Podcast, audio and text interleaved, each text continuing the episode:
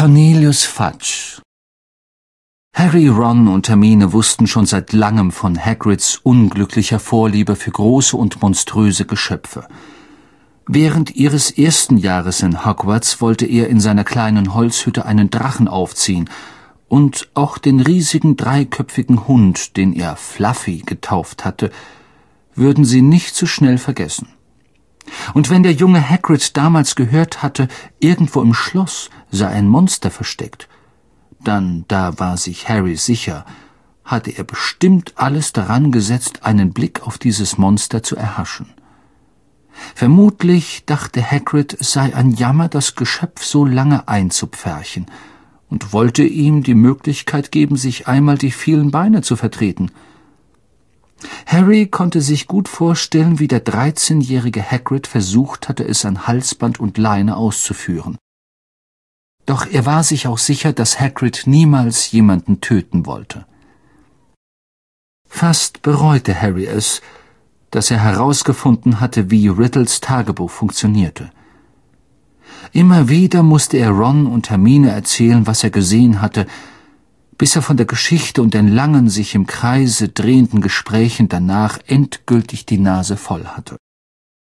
Riddle könnte den Falschen erwischt haben, sagte Hermine. Vielleicht war es ein anderes Monster, das die Leute angegriffen hat. Wie viele Monster, glaubst du, passen dort rein? fragte Ron gelangweilt.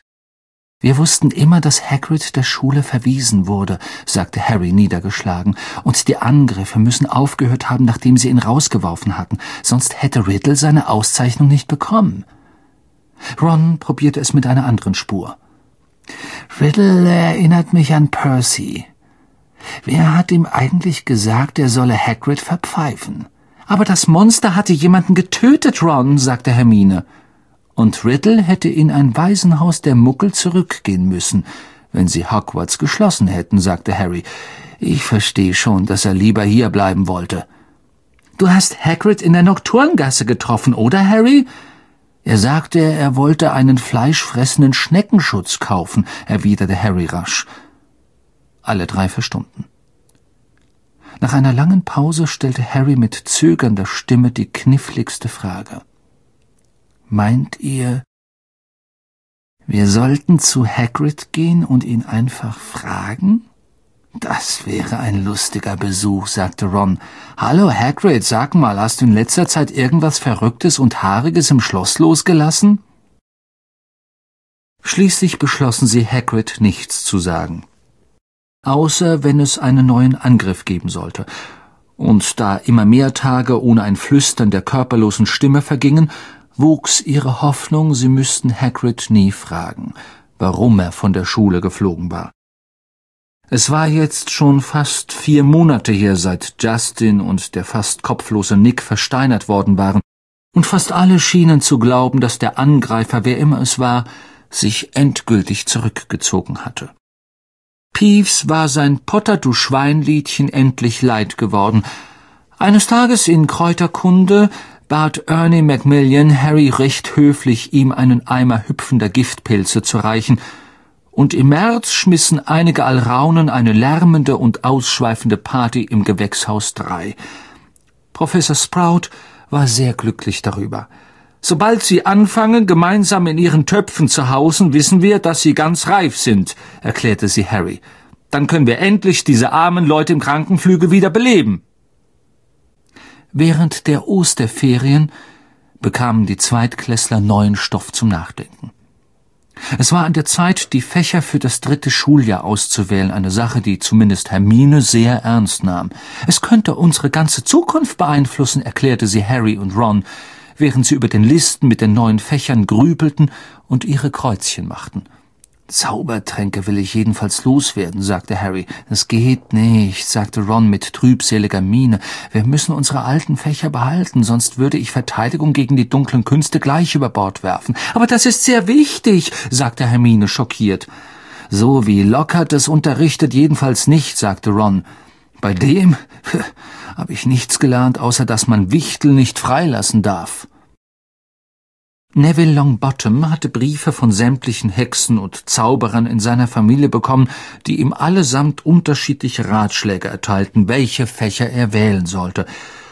Verwirrt und besorgt saß er da, las mit der Zungenspitze zwischen den Lippen die Fächerliste durch und fragte die anderen, ob sie glaubten, Arithmantik sei ein schwierigeres Fach als alte Runen.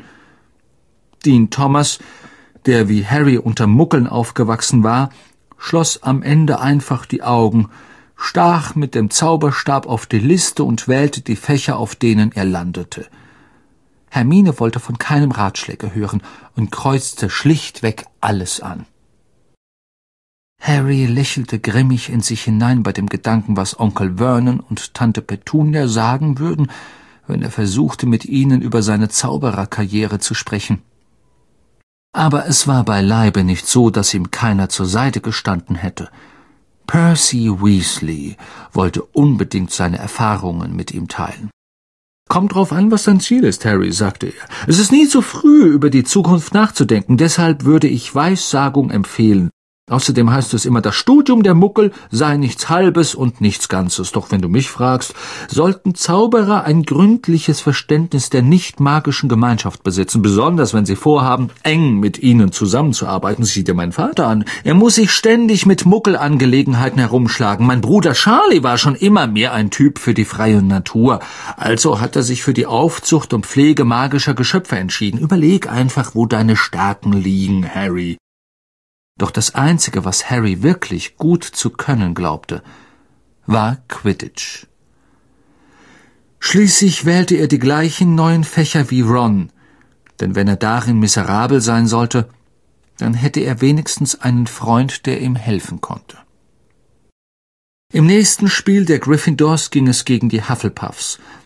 Wood bestand darauf, dass sie jeden Abend nach dem Essen noch trainierten und so blieb Harry kaum Zeit für etwas anderes als Quidditch und Hausaufgaben. Allerdings wurden die Trainingsstunden besser oder wenigstens trockener.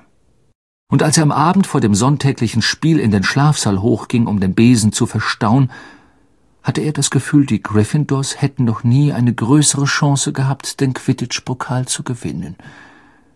Doch seine muntere Stimmung hielt nicht lange an. Oben auf dem Treppenabsatz vor dem Schlafsaal traf er auf Neville Longbottom. Und der war völlig aus dem Häuschen. Harry, ich, weiß nicht, wer es war. Ich hab's gerade entdeckt. Mit ängstlichem Blick auf Harry stieß Neville die Tür auf. Harrys Schrankkoffer war geöffnet worden, und seine Sachen waren überall verstreut. Sein Umhang lag zerrissen auf dem Boden, das Betttuch war heruntergerissen, die Schublade aus seinem Nachttisch gezogen und über der Matratze ausgeschüttet worden. Mit offenem Mund über herausgerissene Seiten aus Trips mit Trollen ging Harry hinüber zu seinem Bett. Gerade zog er mit Nevilles Hilfe das Leintuch wieder auf, als Ron, Dean und Seamus hereinkamen. Dean fluchte laut. Was ist passiert, Harry? Keine Ahnung, sagte Harry, während Ron Harrys Umhang unter die Lupe nahm. Alle Taschen waren nach außen gestülpt. Hat jemand was gesucht, sagte Ron. Fehlt irgendwas? Harry begann seine Sachen aufzulesen und sie wieder in den Koffer zu packen. Erst als er das letzte Buch Lockharts hineinwarf, fiel ihm auf, was fehlte. Riddles Tagebuch ist verschwunden sagte er mit gedämpfter Stimme zu Ron. Was? Harry nickte mit dem Kopf hinüber zur Tür und Ron folgte ihm hinaus. Sie rannten in den Gemeinschaftsraum hinunter, der war halb leer. Einsam in einer Ecke saß Hermine und las ein Buch mit dem Titel Alte Runen leicht gemacht. Mit offenem Mund lauschte sie den Neuigkeiten. Aber nur ein Gryffindor hätte es stehlen können. Die anderen kennen das Passwort nicht. Genau, sagte Harry. Als sie am nächsten Morgen aufwachten, strahlte die Sonne und es wehte eine leichte, erfrischende Brise. Beste Bedingungen für Quidditch, sagte Wood begeistert am Gryffindor-Tisch und schaufelte die Teller der Mannschaft mit Rührei voll. Harry, halt dich ran, du brauchst ein anständiges Frühstück. Harry hatte am dicht besetzten Gryffindor-Tisch entlang gestarrt und sich gefragt, ob der neue Besitzer von Riddles Tagebuch ihm direkt vor Augen saß. Hermine hatte ihn gedrängt, den Diebstahl zu melden, doch davon wollte er nichts wissen. Dann würde er einem Lehrer alles über das Tagebuch sagen müssen. Und wie viele Leute wussten eigentlich, warum Hagrid vor fünfzig Jahren rausgeflogen war? Er wollte nicht der sein, der alles wieder aufrührte. Als Harry gemeinsam mit Ron und Hermine die große Halle verließ, um seine Quidditch-Sachen zu holen, wuchs Harrys lange Sorgenliste um ein neues Kümmernis. Gerade hatte er den Fuß auf die Marmortreppe gesetzt, da hörte er es wieder. Töte dieses Mal. Lass mich reißen. Zerfetzen. Er schrie laut auf, und Ron und Hermine sprangen erschrocken von ihm weg. Die Stimme, sagte Harry und warf einen Blick über die Schulter. Ich hab sie eben wieder gehört. Ihr nicht? Ron schüttelte den Kopf, die Augen weit aufgerissen. Hermine jedoch schlug sich mit der Hand gegen die Stirn. Ich glaub, mir ist eben ein Licht aufgegangen. Ich muss in die Bibliothek. Und sie rannte die Treppe hoch und davon. Was ist dir klar geworden? sagte Harry verwirrt. Immer noch wirbelte er umher und versuchte herauszufinden, woher die Stimme gekommen war.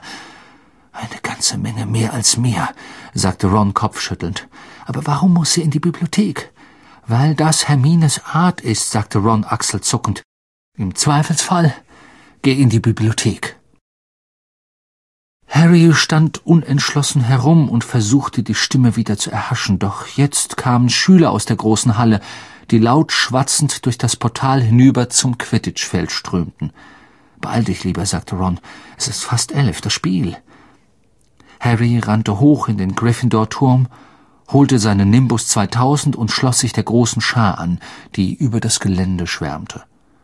Doch in Gedanken war er immer noch im Schloss bei der körperlosen Stimme, und als er im Umkleideraum seinen scharlachroten Umhang anzog, war sein einziger Trost, dass nun alle draußen waren, um das Spiel zu sehen. Als die Spieler auf das Feld marschierten, erhob sich ohrenbetäubender Beifall. Oliver Wood genehmigte sich einen Aufwärmflug um die Torstangen und Madame Hooch gab die Bälle frei. Die Hufflepuffs, die in Kanariengelb spielten, bildeten eine Traube und besprachen ein letztes Mal ihre Taktik. Gerade bestieg Harry seinen Besen, als Professor McGonagall halb schreitend, halb rennend über das Feld kam, ein gewaltiges, purpurnes Megafon in der Hand. Harry wurde das Herz schwer wie ein Stein.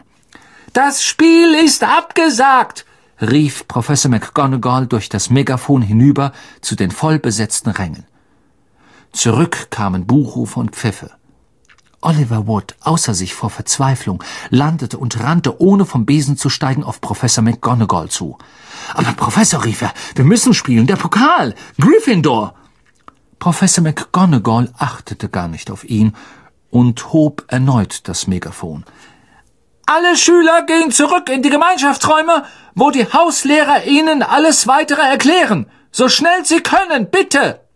Dann ließ sie das Megafon sinken und winkte Harry zu sich herüber. Potter? Ich denke, Sie kommen besser mit mir. Wie konnte sie ihn nur diesmal schon wieder verdächtigen, fragte sich Harry, als sie zum Schloss aufbrachen und sah gleichzeitig wie Ron sich aus der protestierenden Menge löste und zu ihnen herübergerannt kam. Zu Harrys Überraschung hatte Professor McGonagall nichts einzuwenden.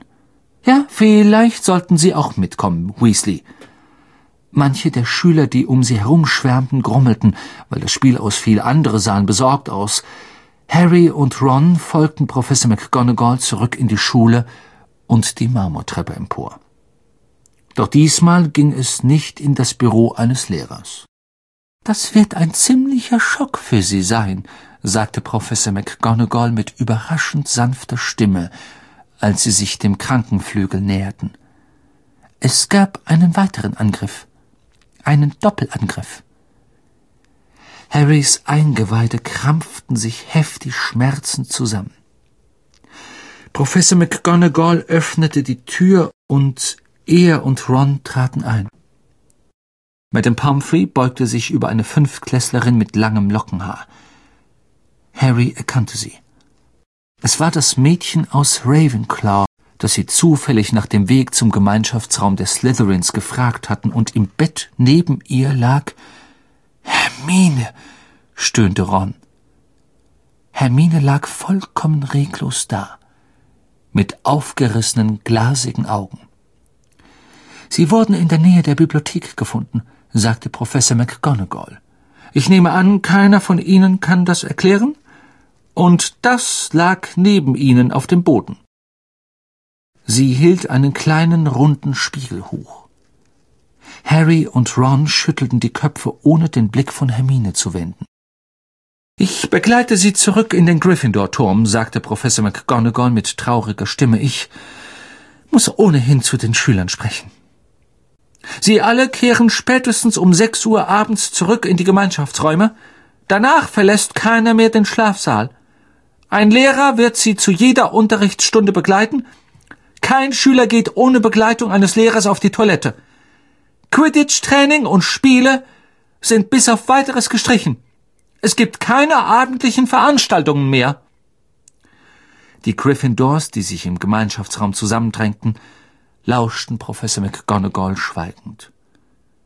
Sie rollte das Pergament ein, von dem sie abgelesen hatte, und sagte mit fast erstickter Stimme Ich muss wohl kaum hinzufügen, dass ich in größter Sorge bin.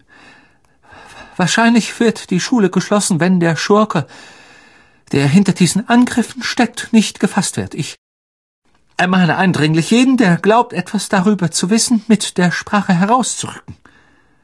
Etwas ungelenk kletterte sie aus dem Porträtloch und sofort begannen die Gryffindors laut zu schwatzen. Jetzt sind schon zwei Gryffindors außer Gefecht. Einen Geist von uns nicht mitgezählt und eine Ravenclaw und ein Hufflepuff, sagte der Freund der Weasley-Zwillinge, Lee Jordan, und zählte die Opfer an den Fingern ab. Hat denn von den Lehrern keiner mitgekriegt, dass die Slytherins noch vollzählig sind? Ist es nicht glasklar, dass diese Angriffe von Slytherin ausgehen? Der Erbe von Slytherin, das Monster von Slytherin. Warum werfen Sie nicht einfach alle Slytherins raus? polterte er unter Kopfnicken und vereinzelten Beifall der Umstehenden. Percy Weasley saß in einem Stuhl hinter Lee, doch er schien diesmal nicht erpicht darauf, seine Meinung zu sagen. Er sah blass und ratlos aus. Percy steht unter Schock, sagte George leise zu Harry. Dieses Ravenclaw-Mädchen war Vertrauensschülerin. Er glaubte wohl, das Monster würde es nicht wagen, einen Vertrauensschüler anzugreifen. Doch Harry hörte nur mit halbem Ohr zu. Das Bild Hermines wollte ihm einfach nicht aus dem Kopf, wie sie da auf dem Krankenbett lag, als wäre sie aus Stein gemeißelt und wenn der Schuldige nicht bald gefasst würde, musste er den Rest seines Lebens bei den Dursleys verbringen. Tom Riddle wäre in ein Waisenhaus der Muckel gekommen, wenn sie die Schule geschlossen hätten, und deshalb hatte er Hagrid verraten. Jetzt wusste Harry genau, wie ihm zumute gewesen war. Was tun wir jetzt?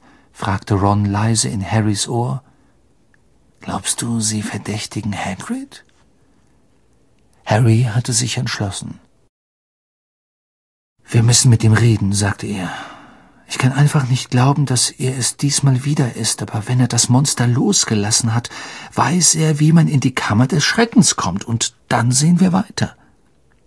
Aber Professor McGonagall sagt, wir müssen im Turm bleiben, wenn wir nicht im Unterricht sind. Ich glaube, sagte Harry noch leiser, es ist Zeit, den alten Umhang meines Vaters wieder auszupacken. Harry hatte nur eines von seinem Vater geerbt, einen langen, silbern schimmernden Umhang, der unsichtbar machte. Das war ihre einzige Chance, sich unbemerkt aus der Schule hinaus zu Hagrid zu schleichen. Sie gingen zur üblichen Zeit zu Bett und warteten, bis Neville, Dean und Seamus endlich aufgehört hatten, über die Kammer des Schreckens zu diskutieren. Dann standen sie wieder auf, zogen sich an und warfen sich den Tarnumhang über. Der Streifzug durch die dunklen Korridore war nicht gerade ein Vergnügen. Harry war schon öfter nachts im Schloss umhergewandert, aber so viel wie jetzt war nach Sonnenuntergang noch nie los gewesen. Lehrer, Vertrauensschüler und Geister streiften paarweise durch die Gänge und hielten Ausschau nach verdächtigen Vorkommnissen. Zwar waren sie unsichtbar, aber ihr Tarnumhang sorgte nicht dafür, dass sie keine Geräusche machten. Und es gab einen besonders brenzligen Moment, als Ron sich den Zeh stieß. Nur ein paar Meter entfernt stand Snape Wache. Glücklicherweise nieste Snape in fast demselben Augenblick, in dem Ron fluchte. Als sie das eichene Schlosstor erreichten, fiel ihnen ein Stein vom Herzen. Langsam schoben sie es auf. Es war eine klare, sternenhelle Nacht. Sie rannten so schnell sie konnten hinüber zu den erleuchteten Fenstern von Hagrids Hütte und streiften den Umhang erst ab, als sie vor seiner Türe standen. Sekunden nachdem sie geklopft hatten, öffnete Hagrid die Tür. Sie starrten ihm ins Gesicht. Hagrid hielt eine Armbrust auf sie gerichtet und Fang, sein Saurüde, stand laut kläffend hinter ihm. Oh, sagte er senkte die Waffe und starrte sie an. Was macht denn ihr beide hier?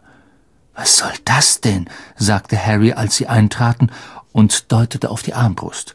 Nichts, nichts, murmelte Hagrid. Ich hab jemanden erwartet. Tut jetzt nichts zur Sache. Setzt euch, ich koch Tee. Hagrid schien nicht recht zu wissen, was er tat. Beinahe hätte er das Feuer gelöscht, weil er Wasser aus dem Kessel darauf schüttete, und dann zerschlug er mit einem nervösen Zucken seiner massigen Hand die Teekanne. Alles in Ordnung mit dir, Hagrid? sagte Harry. Äh, hast du von Hermine gehört? Oh, hab ich ja, sagte er ein wenig zögernd. Ständig warf er nervöse Blicke zum Fenster. Er servierte ihnen große Becher mit heißem Wasser die Teebeutel hatte er vergessen, und legte gerade eine Scheibe Früchtekuchen auf einen Teller, als jemand an die Tür pochte. Hagrid ließ den Früchtekuchen fallen. Harry und Ron tauschten panische Blicke, dann warfen sie sich den Tarnumhang über und verdrückten sich in eine Ecke. Hagrid vergewisserte sich, dass sie nicht zu sehen waren, dann packte er die Armbrust und öffnete die Tür. Guten Abend, Hagrid, es war Dumbledore. Mit todernster Miene trat er ein, ihm folgte ein zweiter, sehr merkwürdig aussehender Mann. Der Fremde hatte zerwühltes graues Haar und machte einen verschreckten Eindruck. Er trug eine seltsame Mischung von Kleidern, einen Nadelstreifenanzug, eine scharlachrote Krawatte, einen langen schwarzen Umhang und spitze purpurne Stiefel. Unter dem Arm trug er einen limonengrünen Hut. Das ist Dads Chef, hauchte Ron. Cornelius Fudge, der Minister für Zauberei. Harry stupste Ron mit dem Ellbogen, damit er schwieg. Hagrid war bleich geworden und schwitzte. Er ließ sich schwer auf einen Stuhl fallen und sah abwechselnd Dumbledore und Cornelius Fudge an. Üble Geschichte, sagte Fatsch knapp. Ganz, ganz üble Geschichte. Musste kommen. Vier Angriffe auf Muggelstämmige. Die Sache ist aus dem Ruder gelaufen. Das Ministerium muss handeln. Ich hab niemals, begann Hagrid und sah Dumbledore flehend an. Sie wissen, Professor Dumbledore. Sir, ich hab nie. Ich möchte klarstellen, Cornelius, dass Hagrid mein volles Vertrauen genießt, sagte Dumbledore und sah Fatsch missmutig an. Sehen Sie, Albus, sagte Fatsch gequält, Hagrids Akte spricht gegen ihn. Das Ministerium muss etwas unternehmen. Die Schulreiter haben sich ins Vernehmen gesetzt. Ich sage Ihnen nochmals, Cornelius, wenn Sie Hagrid mitnehmen, wird uns das keinen Schritt weiterbringen, sagte Dumbledore. In seinen Augen brannte ein Feuer, das Harry noch nie gesehen hatte. Sehen Sie es doch mal von meinem Standpunkt, sagte Fatsch und fummelte an seinem Hut. Ich stehe mächtig unter Druck. Man erwartet von mir, dass ich handle. Wenn sich herausstellt, dass Hagrid unschuldig ist, kommt er zurück und die Sache ist erledigt. Aber ich muss ihn mitnehmen. Geht nicht anders. Täte sonst nicht meine Pflicht. Mich mitnehmen, sagte Hagrid und erschauerte. Wohin mitnehmen? Nur für kurze Zeit, sagte Fatsch und wich Hagrids Blick aus. Keine Strafe, Hagrid, eher eine Vorsichtsmaßnahme. Wenn jemand anders erwischt wird, kommen Sie mit einer offiziellen Entschuldigung raus. Nicht Azkaban, krächzte Hagrid. Bevor Fatsch antworten konnte, pochte es erneut laut an der Tür. Dumbledore öffnete. Nun fing sich Harry einen Stoß in die Rippen ein, denn er japste laut und vernehmlich. Mr. Lucius Malfoy betrat Hagrids Hütte, gehüllt in einen langen schwarzen Reiseumhang, mit einem kalten und zufriedenen Lächeln auf dem Gesicht. Fang begann zu knurren. Schon hier, Fatsch? sagte er anerkennend. Sehr schön. Was haben Sie hier zu suchen? rief Hagrid wutentbrannt. Raus aus meinem Haus! Guter Mann, bitte seien Sie versichert. Es ist mir kein Vergnügen, in Ihrem, Sie nennen es Haus zu sein, sagte Lucius Malfoy und sah sich verächtlich in der kleinen Hütte um. Ich habe in der Schule vorbeigeschaut und man hat mir gesagt, der Schulleiter sei hier. Und was genau wollen Sie von mir, Herr Lucius? fragte Dumbledore. Er sprach sehr höflich, doch immer noch loderte das Feuer in seinen Augen. Schreckliche Angelegenheit, Dumbledore, sagte Malfoy lässig und zog eine lange Pergamentrolle hervor. Aber die Schulräte sind der Auffassung, es sei an der Zeit, dass sie einem anderen Platz machen. Ja, äh, laut dieser Anordnung hier werden Sie vorläufig beurlaubt. Sie finden alle zwölf Unterschriften unter diesem Dokument. Ich fürchte, wir sind der Meinung, dass Sie die Sache nicht mehr im Griff haben. Wie viele Angriffe gab es bisher? Zwei neue heute Nachmittag, nicht wahr? Wenn es so weitergeht, gibt es bald keine Muggelstämmigen mehr in Hogwarts, und wir alle wissen, welch schlimmer Verlust das für die Schule wäre. Oh, nun aber immer mit der Ruhe, Lucius, sagte Fatsch nervös. Dumbledore beurlauben. Nein, nein, das ist das Letzte, was wir jetzt wollen. Die Ernennung oder Entlassung eines Schulleiters ist Aufgabe der Schulräte, Fatsch, sagte Mr. Malfoy beiläufig, und da es Dumbledore nicht gelungen ist, diese Angriffe zu stoppen, hören Sie mal, Malfoy, wenn Dumbledore nichts dagegen ausrichten kann, sagte Fatsch mit schweißnasser Oberlippe, wer soll es dann schaffen?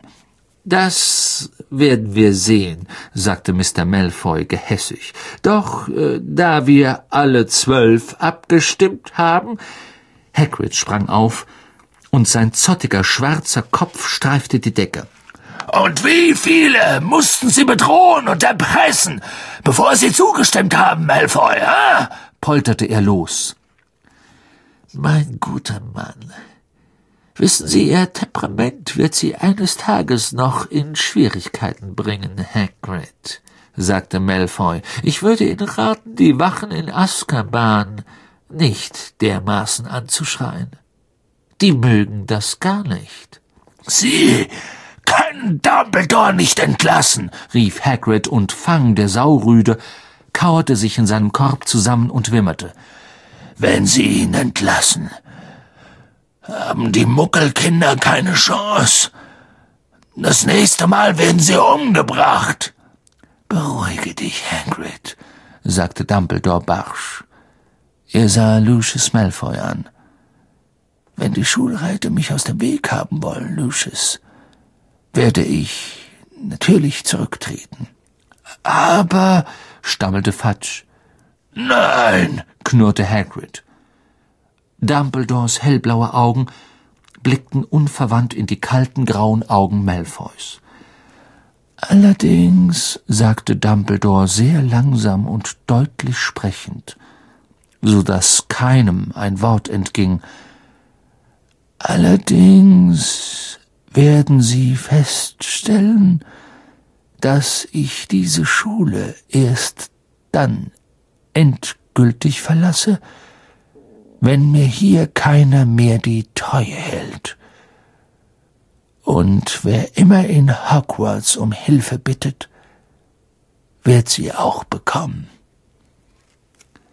Eine Sekunde lang war sich Harry fast sicher, dass Dumbledores Augen in die Ecke herüberflackerten, in der er und Ron sich versteckt hatten. Bewundernswerte Gefühle, sagte Malfoy und verneigte sich. Wir werden alle Ihre höchst eigenwillige Art vermissen, die Schule zu leiten, Albus, und hoffen nur, dass Ihr Nachfolger es schaffen wird, Morde zu verhindern. Er schritt zur Tür, öffnete sie und verbeugte sich, als Dumbledore hinausging. Fudge, an seinem Hut herumfummelnd, wartete darauf, dass Hagrid vorgehen würde, doch Hagrid rührte sich nicht vom Fleck und sagte deutlich vernehmbar wenn jemand etwas herausfinden will, muss er nur den Spinnen folgen. Die bringen ihn auf die Spur. Das ist alles, was ich zu sagen habe. Verdattert starrte Fatsch ihn an. Schon gut.